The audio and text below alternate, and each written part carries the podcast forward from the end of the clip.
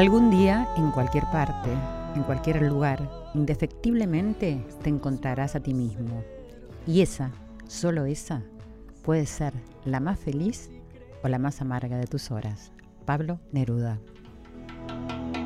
Empieza a vivir. Buenas noches familia, amigos, amigas. Esto es Corazón Valiente, el poder de los valores.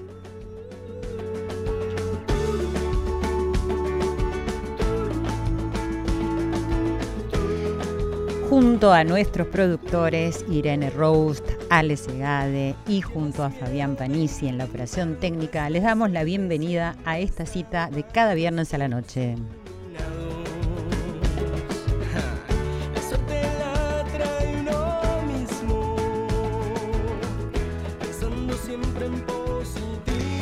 Soy Silvia Pérez y con la compañía de Joel Ansaldo que está sonando junto a mi voz, Radio Nacional, la radio de todos, abre las puertas de su casa para recibir a todo corazón valiente.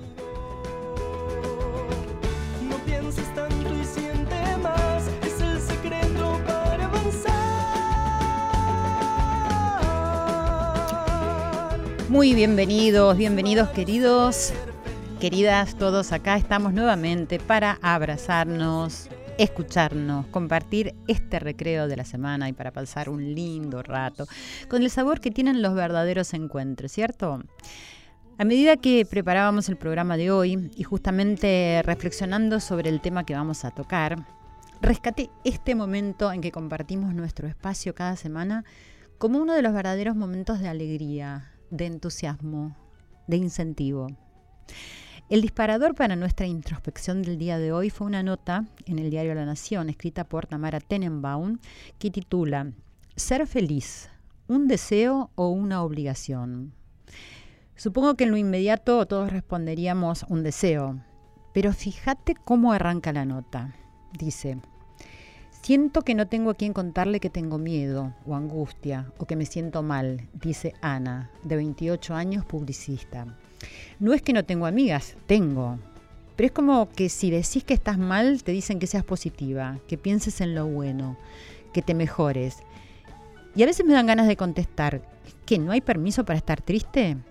Ana no está sola en esta pregunta. Son muchos los que tienen la sensación de que vivimos en una época en la que la felicidad no es solamente el único objetivo de vida posible, es una responsabilidad individual e incluso una obligación.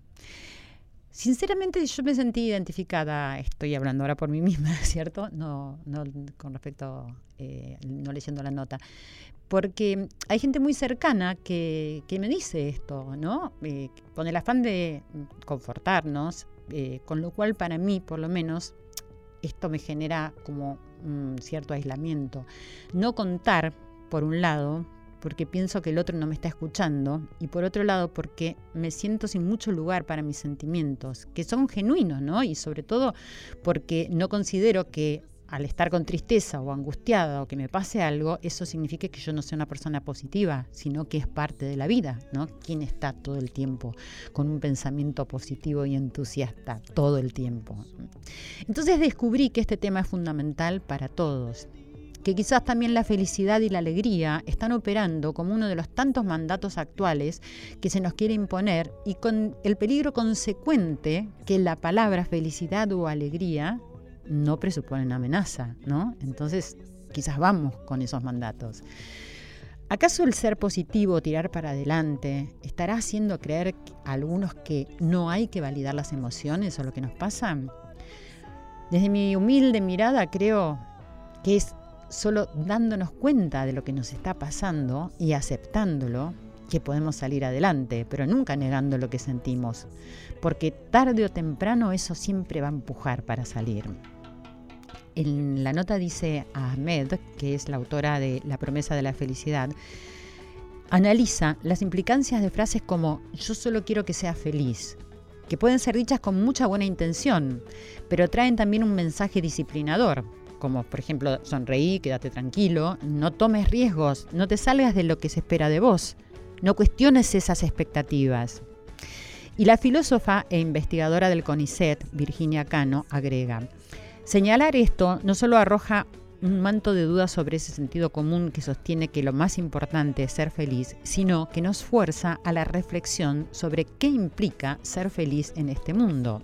Y aquí miren este testimonio. Martín, que es un docente de colegio secundario de 35 años, dice, es como que me produce mucha impotencia, me parece, la sensación de que todo lo que hay que hacer para ser feliz, que hay que viajar, que hay que ganar un montón de plata, que hay que tener la pareja perfecta, suena como agotador. Y a la vez, obvio, todos queremos eso. Quizás salirse de esta carrera por la felicidad completa y permanente pueda quitar un poco algunas ansiedades de la época. Eh, el tan mentado FOMO, que es el Fear of Missing Out, el miedo de perderse algo, puede interpretarse como el miedo a perderse un tema de conversación, pero también representa el temor a, estar a estarse perdiendo de algo bueno, a no estar sacándole jugo a cada instante de la vida, como si ser feliz fuera una especie de trabajo. Queridos míos, este es el interrogante del día de hoy, un tema que nos abarca a todos y en el que quizás no nos detenemos mucho. Vamos a ponernos cómodos si es que ya no lo están, yo creo que sí, y a reflexionar sobre algo que parece ser que también nos está aislando de este contacto real y verdadero que proponemos siempre, de corazón a corazón, de mirarse a los ojos, de sentir, de expresar, de ser valientes para poder hacer esto. Les agradezco muchísimo este apoyo incondicional que siento desde siempre que empezamos este programa, sus palabras, sus comentarios en las redes y que sigan compartiendo este encuentro semanal con tanto cariño con nosotros. Mientras ustedes van inhalando y percibiendo cómo entra y sale el aire y están presentes aquí, ahora, unidos siempre en ese lugar que nos une a todos los seres, les recuerdo que pueden escribirnos a arroba nacional AM870 arroba Silvia OK, mi cuenta de Twitter y de Instagram. Me pueden seguir en mi fanpage, que es Silvia Pérez Sitio Oficial. Y si tenés cablevisión, nos puedes escuchar por el canal 955. Pero si tenés DirecTV, el canal 976. Quizás lo más importante sea que se bajen todos la aplicación de podcast, que ahí sí podemos escuchar siempre todos los programas. O en radionacional.com.ar. Vamos a ir a una pausa y vamos a escuchar qué dice el doctor Manes acerca de esto que estuvimos reflexionando. Ya volvemos. Entendemos claramente que cuando tenemos hambre debe haber cambios cerebrales que nos llevan a buscar alimentos. Pero tenemos que entender que cuando nos sentimos solos, aislados socialmente, el cerebro también entra en autopreservación. Estoy planteando que estar conectado con otro vínculo humano es tan necesario como comer, o beber. Y esto no lo resuelve 100 amigos en Facebook. El vínculo humano es irreemplazable. Nosotros somos seres sociales. Parte de la complejidad de nuestro cerebro es en parte la complejidad que adquirió nuestra especie para vivir en grupos grandes y complejos. Hoy hay datos que muestran que el aislamiento social crónico, que la soledad es muy frecuente y que produce problemas de salud, que tienen un costo enorme para la sociedad. Y el aislamiento social crónico es un factor de mortalidad más importante que la polución ambiental, que eh, el alcoholismo y la obesidad. Tener vínculos humanos profundos es una de las cosas que nos da más bienestar. Y no solo vínculos humanos profundos, que es, por ejemplo, a quién contarle una enfermedad, a quién contarle un sueño, a quién pedirle dinero si uno lo necesita urgente, sino también vínculos diarios, disfrutar el cara a cara, hablar con la gente que uno se encuentra diariamente en el trabajo, en la calle, tener contacto humano es muy importante. No solo el vínculo humano profundo, sino también el vínculo que uno tiene diariamente con la gente, disfrutar del contacto cara a cara. Yo te estoy mirando a vos y vos me estás mirando a mí y ahora hay una liberación de mensajeros químicos que tienen que ver con la confianza, la oxitocina, o mensajeros químicos que tienen que ver con el placer, con la dopamina. Y esto no ocurre eh, vía la tecnología. Si nosotros nos estaríamos comunicando sin estar persona a persona, nuestra composición de liberación química sería diferente. Continuamos en Corazón Valiente.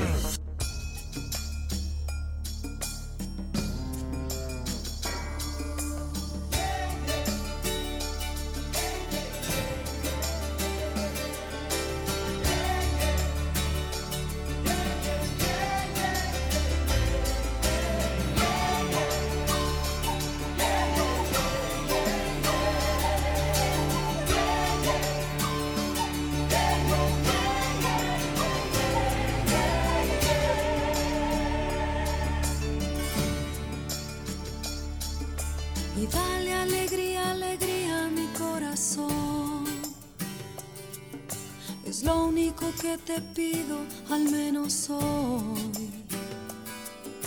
Y dale alegría, alegría a mi corazón. Afuera serán la pena y el dolor. Y ya verás, las sombras que aquí estuvieron no estarán. Y ya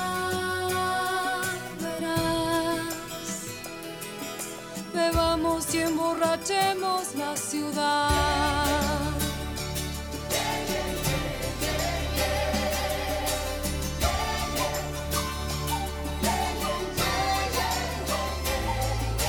Y dale alegría, alegría a mi corazón. Es lo único que te pido, al menos hoy. Y dale alegría, alegría a mi corazón y que se enciendan las luces de este amor. Y ya verás cómo se transforma el aire del lugar. Y ya verás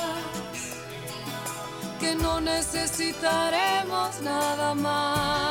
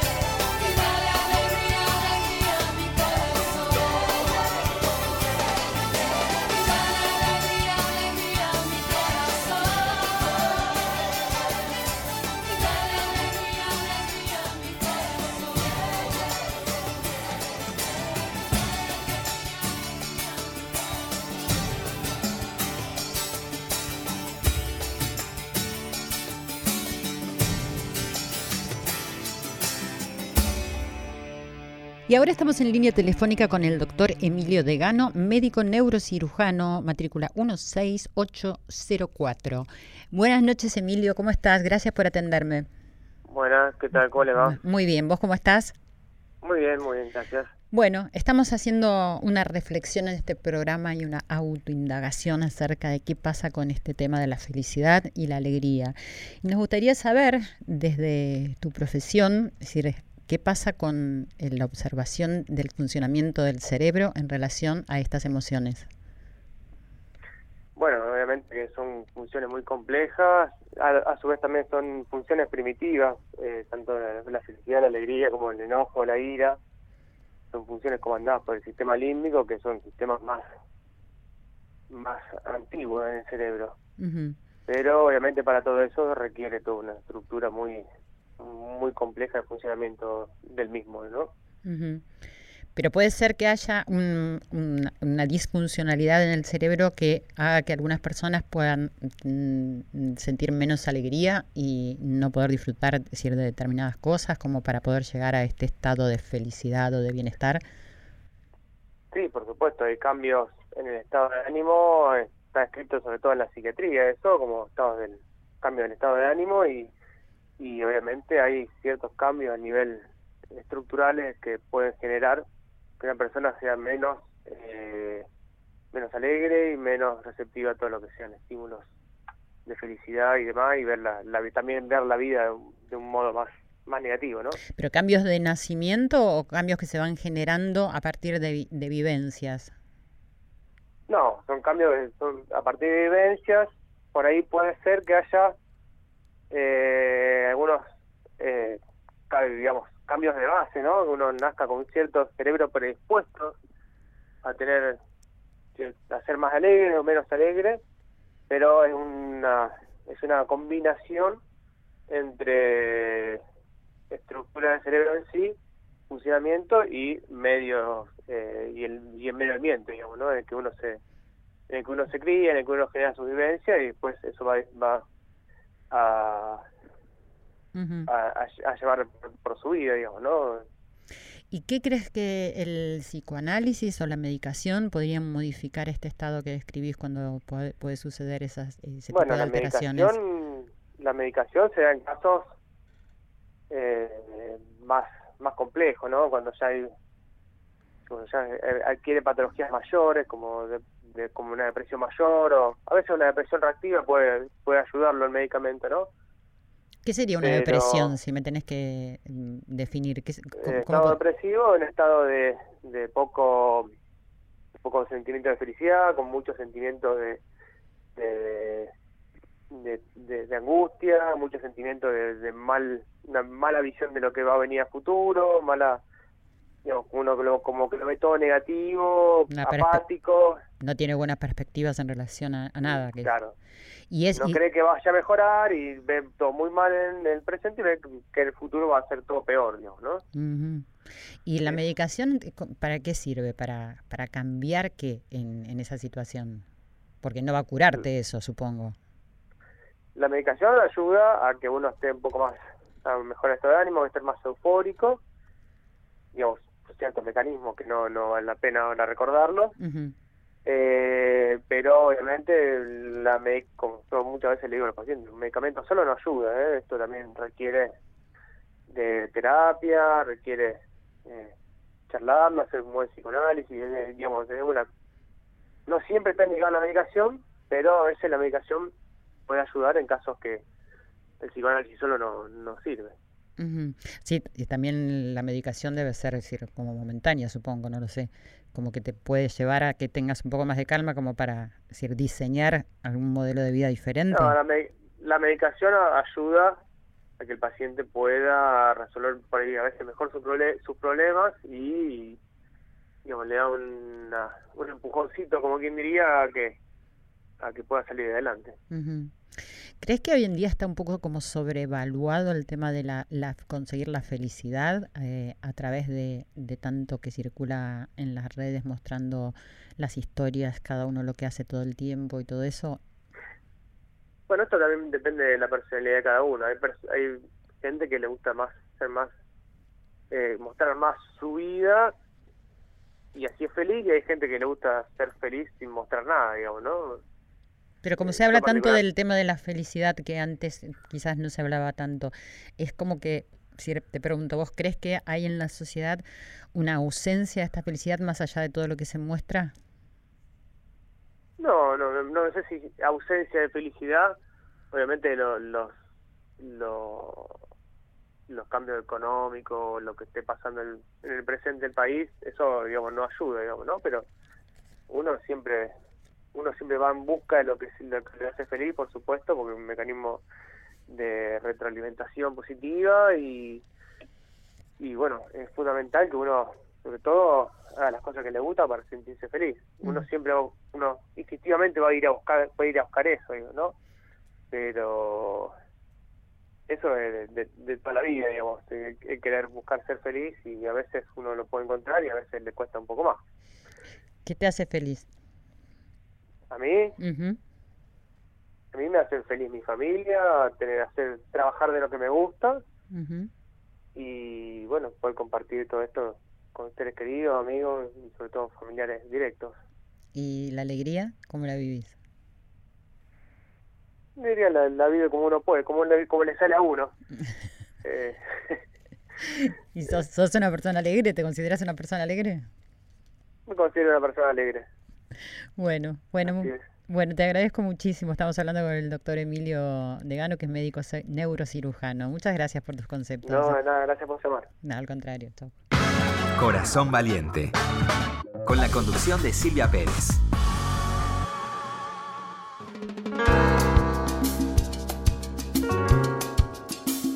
Felicidad, me invitaste a tu fiesta y no fui.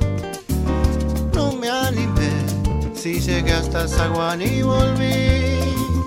Y esa baldosa que pisé al volver, nunca jamás yo la volví a ver. Tampoco una noche tan clara donde te pusiste delante de mí. Fuiste un regalo que no pude abrir. Quemó mis manos y me fui pensando en que el tiempo haría las cosas por mí.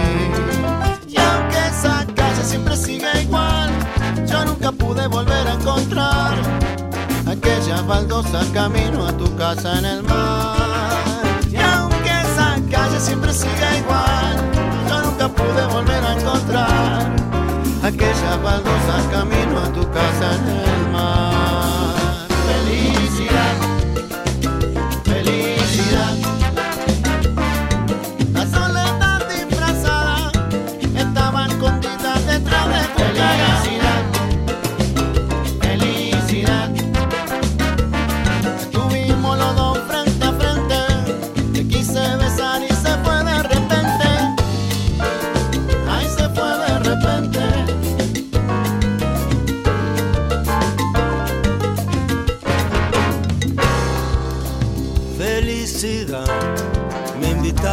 Fiesta y no fui. No me animé, si llegué hasta el zaguán y volví. Y esa baldosa que pisé al volver, nunca más yo la volví a ver. Tampoco una noche tan clara donde te pusiste delante de mí. Fuiste un regalo que no pude abrir. Quemó mis manos y me fui pensando que el tiempo haría las cosas por mí. Calle siempre sigue igual, yo nunca pude volver a encontrar aquella baldosa camino a tu casa en el mar. Y aunque esa calle siempre sigue igual, yo nunca pude volver a encontrar aquella baldosa camino a tu casa en el mar.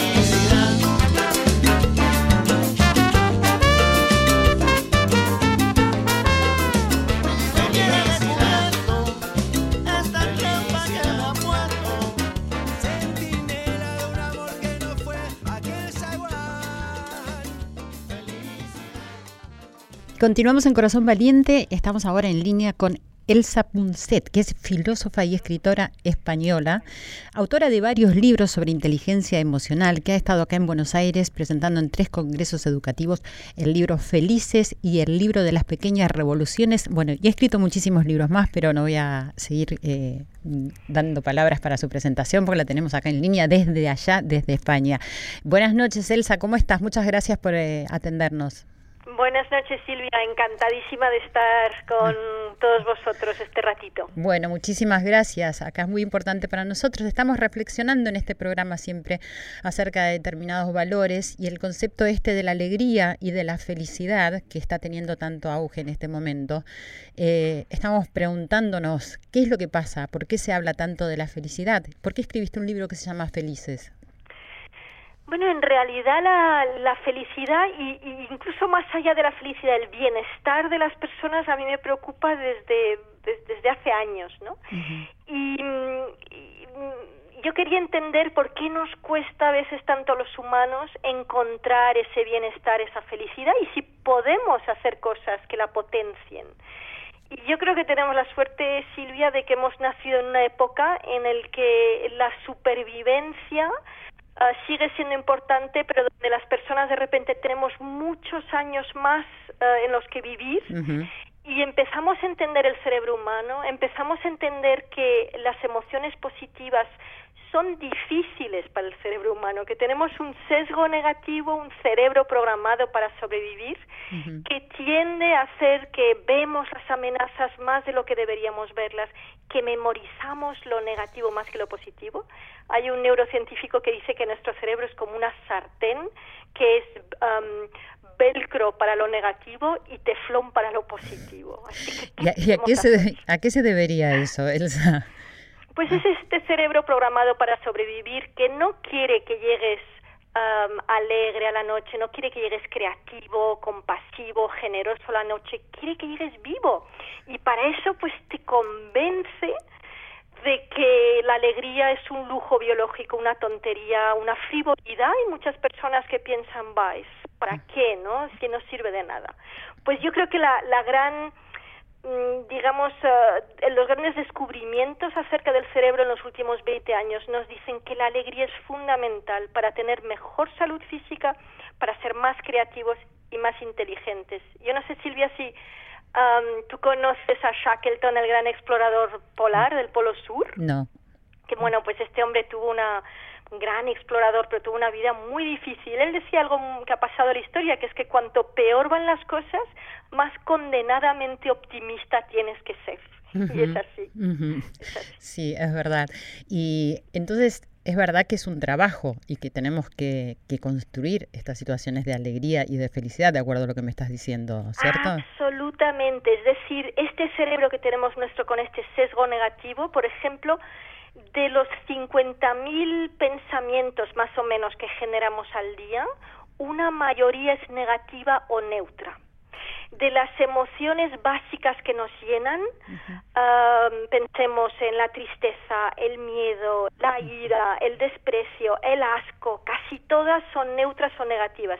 Está la alegría solita, ¿no? Como si fuese casi una lucecita en medio de una tormenta, ¿no? Y sin embargo, insisto, necesitamos esta alegría para ser más inteligente, para ser más optimistas, para encontrar la forma de superar los problemas, para tener mejor salud física, para relacionarnos mejor con los demás. Y hay muchos gestos, y, yo es lo que dedico mi vida, ¿no? A hablar de esos pequeños gestos que yo llamo pequeñas revoluciones que podemos hacer, en este caso, para potenciar la alegría. Y a mí me encantaría que, que hablásemos a lo mejor de dos o tres gestos prácticos que podemos hacer si sí, parece claro, bien. Claro, claro, sí, muy importante además. Hay hay bastantes eh, estrategias ¿no? que podemos hacer, pero básicamente yo recordaría a los oyentes que cualquier forma de vivir más en el presente, de meditar, lo que bueno los monjes budistas llaman meditación, pero que no es más que recogerse un poco en el presente. Tenemos un cerebro que tiende a mirar hacia adelante y hacia atrás en negativo. Solo hacemos los adultos con un cerebro muy desarrollado. Los niños, por ejemplo, habrás visto que tienden a vivir más en el presente. Exacto. Y los niños son más felices, ríen y sonríen una media de 300 veces al día y los adultos solo 17 mm. de media, ¿no? Y eso es una es una mm, bueno, es un potencial que perdemos el de la alegría porque nos centramos en preocuparnos y en recordar en negativo. Así que intentar disfrutar de lo que uno hace en el momento presente, salir al jardín, si a uno no le gusta sentarse a meditar como un monje no pasa nada, ¿no? Es vivir el momento, aunque sea lavarse los dientes con esa atención, sin preocuparse tanto, ¿no? Eso hacer ejercicio, fíjate qué cosa tan sencilla, pero hay, y esto también lo estamos descubriendo en las últimas décadas, ¿no? El, el, el, la relación tan fuerte que hay entre el cuerpo y la mente y dormir el suficiente tiempo y ejercitar el cuerpo uh, es tremendamente importante para la mente, ¿no? Y yo te diría, por ejemplo, um, centrarnos en gestionar las cosas pequeñas. Hay, hay una escritora que se llama Maya Angelou, una gran escritora norteamericana, afroamericana, y ella, ella decía que ella aprendía mucho acerca de las personas cuando observaba cómo reaccionaban ante tres cosas ante un día de lluvia, ante una maleta perdida y ante unas luces de Navidad enredadas. Y, eh, ¿Por qué decía eso? Bueno, porque es verdad que los humanos a menudo ponemos nuestra alegría y nuestra felicidad en aquello que pueda venir de fuera, las grandes cosas, ¿no? pero en realidad donde vivimos los humanos es en el presente, es en el en, no llegar al trabajo a tiempo porque hay muchos coches en carretera o la pelea con, con un colega de trabajo o, o, la, pequeña decepción cotidiana, ¿no? Cuando nos centramos en gestionar lo pequeño, la alegría puede subir a la superficie, hacemos espacio para la alegría. Sí, comparto plenamente, sobre todo esto de estar presente, que es un poco la propuesta que tenemos acá en nuestro programa que se llama Corazón Valiente, el poder de los valores, de estar contactados en el aquí y ahora, que eso sirve mucho. Y, o sea, lo del ejercicio, lo de dormir bien, eh, también son cosas que, son pequeñas cosas que creo que la gran mayoría de la gente sabe, ¿no? Que eso le puede... Sabe, pero no practica. Exacto. ¿Y cómo llegamos a eso? A que, lo pueda, a, que la gente pueda parar, detenerse y tomar conciencia que puede hacer esto y que esto es importante, que lo puede llevar a un bienestar. Porque a mí me parece pues que el problema es ese, que conocemos una parte de esta teoría, pero no la ponemos en práctica. Y yo creo que el título de vuestra sección, el programa de Corazón Valiente, pone el dedo en la llaga, porque hace falta salir de la zona de confort, hace falta dejar de hacer las cosas como siempre las hemos hecho, hace falta salir del modo supervivencia de bueno, la alegría no importa, ¿no? Importa llegar vivo a la noche, que es esa, es esa cantinela del cerebro humano, ¿no? Así que yo creo que es poner atención y luego ponerse pequeñas metas. Las grandes metas nos cuestan mucho, ¿no? Yo, por ejemplo, invitaría a los oyentes que eh, entren en mi página web, elsapunset.com, que entren y que encontrarán decenas de pequeños vídeos gratuitos nos enseñan a cambiar pequeños gestos, a hacer pequeños rituales durante el día. Y yo creo que es ponerse con pequeñas metas y ver cómo eso realmente consigues hacer grandes cambios a través de pequeños cambios de gestos. Por ejemplo, dedicarte un día entero a no sentirte ofendido, salir a la calle y decir, hoy me da igual lo que pase, no me voy a sentir ofendido, porque cuando dejas de dejar tu alegría en manos de los demás y la reclamas como una actitud, como una forma de ser, de estar y de sentirte, bueno, ya recuperas algo muy potente. Sí, sobre todo este tema de poner afuera, ¿no? Las expectativas para poder calmar o, confortarnos nosotros dentro nuestro, como que creemos que viene de afuera, ¿cierto?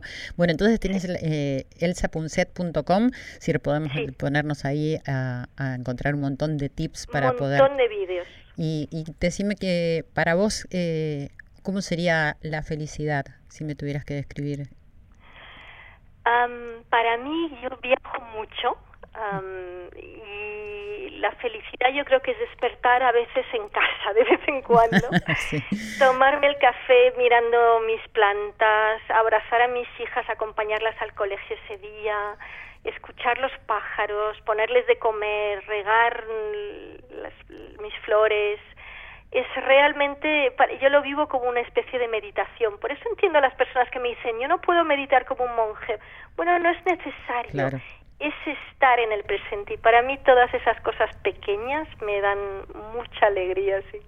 Bueno, muchísimas gracias. Estamos hablando con Elsa Punset, que es filósofa y escritora española, que tuvo la amabilidad de estar con nosotros, pasar por Corazón Valiente y podemos entrar en su página que es elsapunset.com, que tiene un montón de tips para que podamos darnos cuenta de cómo podemos hacer con pequeñas metas para estar un poquito más alegres. Muchísimas gracias, Elsa. Gracias a vosotros. Un abrazo grande. Un abrazo. Silvia Pérez en la radio de todos. Corazón valiente.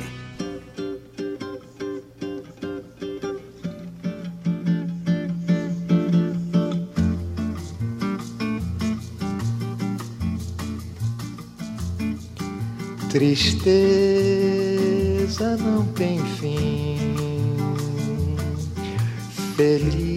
felicidade sim A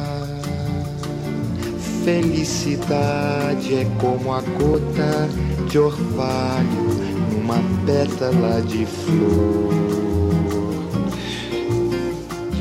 Brilha tranquila, depois de leve oscila e cai como uma lágrima de amor. Felicidade do pobre parece a grande ilusão do carnaval.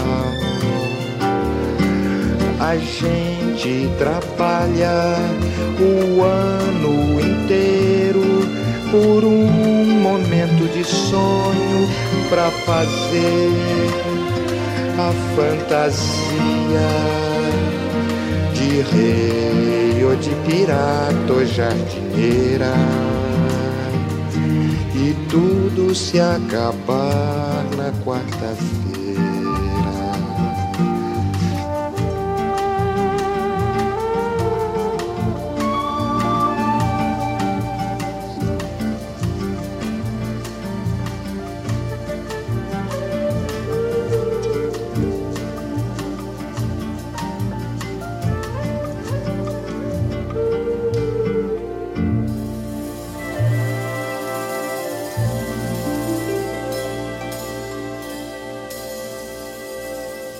Estamos en Corazón Valiente comunicados con un gran actor y humorista, director y guionista que se llama Juan Pablo Gereto. Hola Juan Pablo, ¿cómo estás?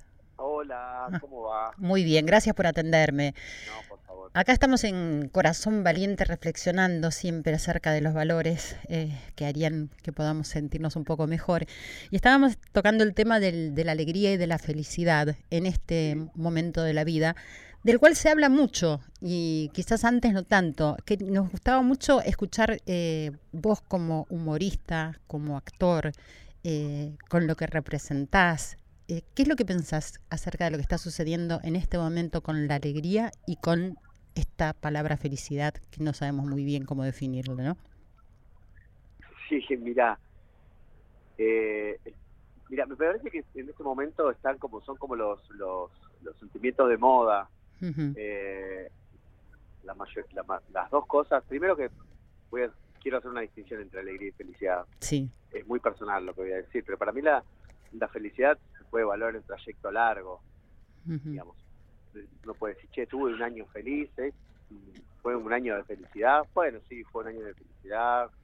Y si uno lo pudiera hacer un cuadro sinóptico de eso y bueno, tuve tantos días de tristeza, tantos días de ira, tantos días de amargura, tantos días de alegría. Y, bueno, la verdad que el promedio me dio bien. Sacar un promedio te vamos a menos. un año feliz, digamos. Este, lo que pasa es que todos... Y la, y, la, alegría también me parece que... La alegría, al contrario de la tristeza que requiere de inteligencia, eh, la alegría creo que, es, que tiene que tener fundamento, que uno puede ser un boludo alegre, pero la verdad que va a quedar en la superficialidad, digamos, no, no, no va a tener ningún arraigo profundo, y no porque lo superficial o lo profundo sea más importante uno que lo otro, digo, Este, y la que el equilibrio de eso me parece lo importante. ¿Y, y la felicidad, es decir, crees que tiene un, un argumento que se debe a algo? O sea, ¿cómo es la felicidad para vos? Yo creo que, se, que es más o menos lo que dije, digo, se, es una, una revisión, creo que es una revisión de, de, de, un, periodo. Che, ¿qué me pasó en todo este tiempo? Y bueno, la verdad que estuve, estuve mejor que peor. Eso, felicidad para mí sí. Un balance del bienestar, por ejemplo, Juan Pablo, un balance del bienestar, por ejemplo, que uno un transita. Balance del bienestar contrastado con el malestar, contrastado con el aburrimiento, contrastado con, con todo lo que conforma un, periodo de tiempo. uno, uno lo puede hacer en el día también. Claro. Este, che, si dormí cinco horas y me desperté mal y tuve un día que me, me tropecé todo el día con con las distintas cosas de la vida, no las pude llevar bien adelante y, almorcé mal. Bueno, seguramente uno no tuvo un día feliz. este, lo que capaz, que después dos sí. Entonces, esos últimos tres días uno puede decir que fue feliz, digamos. ¿Y crees que hay una tendencia, eh, sobre todo en las redes sociales, ¿no? que donde la gente ha adquirido un protagonismo, entre comillas, podríamos decirle, donde están mostrando las historias felices de vidas felices que necesitan que los demás vean. Sí, pero yo nunca culpo a la gente de esas cosas. La verdad que no, yo tampoco. No, es ánimo. Pero digo, hay una tendencia a ver eso. Digo, yo creo que sí, pero es una es una tendencia para mí nociva. Eh, pero aquí hay una necesidad, decir, que hay de mostrar, es decir, algo que se desea, quizás. Bueno, también te están diciendo todo el tiempo que que tenés que soltar, que tenés que disfrutar, que tenés que pasarla bien. Eso, eso este, exactamente. la verdad que a mí me parece una reverenda tontera, por decirlo en términos este, delicados. La verdad que uno no puede soltar todo. ¿Qué soltar que este, mis emociones? ¿Cómo hago para soltarlas? No sé, ¿cómo? A que alguien me explique el proceso. ¿Cómo hago para para disfrutar todo el tiempo. hay una exigencia sobre el disfrute irracional. Exactamente, eh, mira, ah. partimos de, perdóname que te interrumpa, de una nota eh, donde la gente consultada hablaba sobre esto, ¿no? De la exigencia que sienten de decir, sé entusiasta, sé positivo, es decir, eh, relajá, o sea, como si uno realmente eligiera no hacer eso, que es exactamente lo que estás diciendo vos. Exactamente, la New Age este, ha hecho todo este tipo de cosas que ha agarrado filosofías profundas y las ha vuelto eh, for dummies, digamos, para tontos. claro. Eh, y, muchos tontos hemos caído en, algún momento en eso porque es imposible no caer cuando están, está todo el mundo diciéndote el sobrecito de azúcar también te está diciendo sí, todo el, chocolate todo sí sí el envoltorio del chocolate si vas una tristeza a algún lado sos un poco menos que la, una peor aguafiesta che la verdad mi tristeza también es un, es un lugar para compartir si, si así lo quisiera Claro, porque si no de alguna manera si nos aislamos, si no podemos compartir lo que sentimos y lo que verdaderamente somos, ¿cierto? Sí, sí, solo compartiríamos esta parte de nuestras vidas que es tan escasa aparte. Claro. como especie, la verdad que no es que la pasamos bien, claro. venimos a pasarla bien, la pasamos mucho mejor que en otras épocas, es verdad, digo. Sí, sí. Hoy no nos levantamos todos los días pensando que una guerra nos va a arrasar o que una hambruna nos va a matar, digo, hoy no lo pensamos. eh, pero bueno, tampoco la felicidad o la alegría vacía. Claro, claro. Sin, sustento, sin, sin algo que te cause mucha alegría. Digo, nunca veo fotografías de tazas de café vacíos. Este, siempre veo la taza llena con la media luna sin morder, pensando que esa puede llegar a ser la felicidad, pero ya la dan por hecha. Capaz que está horrible la media luna ese día, ¿viste? no te va a usar tanta felicidad. Claro, pero viste, la, foto siempre es como el ideal, a lo mejor, de lo que uno quisiera. O igual que cuando se usaba, porque digo se usaba porque creo que ahora no se usa tanto, poner en las casas las fotos del momento mm, divino de las vacaciones o del momento donde estás celebrando algo. O sea, como para recordar siempre decir, que hay que ser feliz o que hubo momentos felices. No sé, la, Sí, creo que cuando uno entra en las redes tiene que, tiene que saber que lo que ve es un instante es nada más que un mínimo instante, digamos. Exacto. La, persona que posteó eso puede estar llena de felicidad y puede, puede que no, y puede ser que fue el único puto instante de felicidad del día y uno se cree que la felicidad habita en él como si fuera. Exactamente. Este, y en tu espectáculo, Juan Pablo, la estrella, es decir, ¿cómo surge eh, la alegría y el humor? ¿A partir de qué? De la tragedia absoluta. En realidad, estrella está rodeada de la muerte todo el tiempo y lo que nos reímos es de lo que nos horroriza. Eh, desde ahí surge el humor, bastante de mi humor, bastante del humor en general, que básicamente es, eso. Lo que uno no, no puede soportar lo vuelve humor. Eh, para, para digerirlo, digo, como uno, no sé, uno no se comería una vaca corriendo, uno tiene que agarrar, matar, bueno, pero de, alguna manera, es decir, es decir, proponer reírnos de todo lo que nos pasa alivia un montón, ¿no? Si eso lo practicamos en la vida. es digerible, básicamente lo, lo, vuelve, lo vuelve digerible. Y también hace que a lo mejor no sea tan grave, ¿no? Claro, sí, sí, hace que, bueno, que, uno pueda seguir este, de pie y adelante. Exactamente. el cuerpo guarda una, una parte y el resto lo negamos. Exactamente. Y después nos tiramos en la alfombra a estirar los músculos. Y ahí está. Y ahí cuando relajamos empezamos de nuevo. Sí, chao. Sí, es así, es un círculo este, Exactamente. maravilloso. Bueno, muchísimas gracias por, por todos tus comentarios, eh, me parecen re importantes. No vi este último espectáculo, así que voy a ir a verlo. Y, Cuando gustes, estás invitadísimo. Bueno, muchísimas gracias. Estamos hablando con Juan Pablo Gereto. Un beso enorme y gracias. Besos, ya. Chao. Estás en Corazón Valiente por Nacional.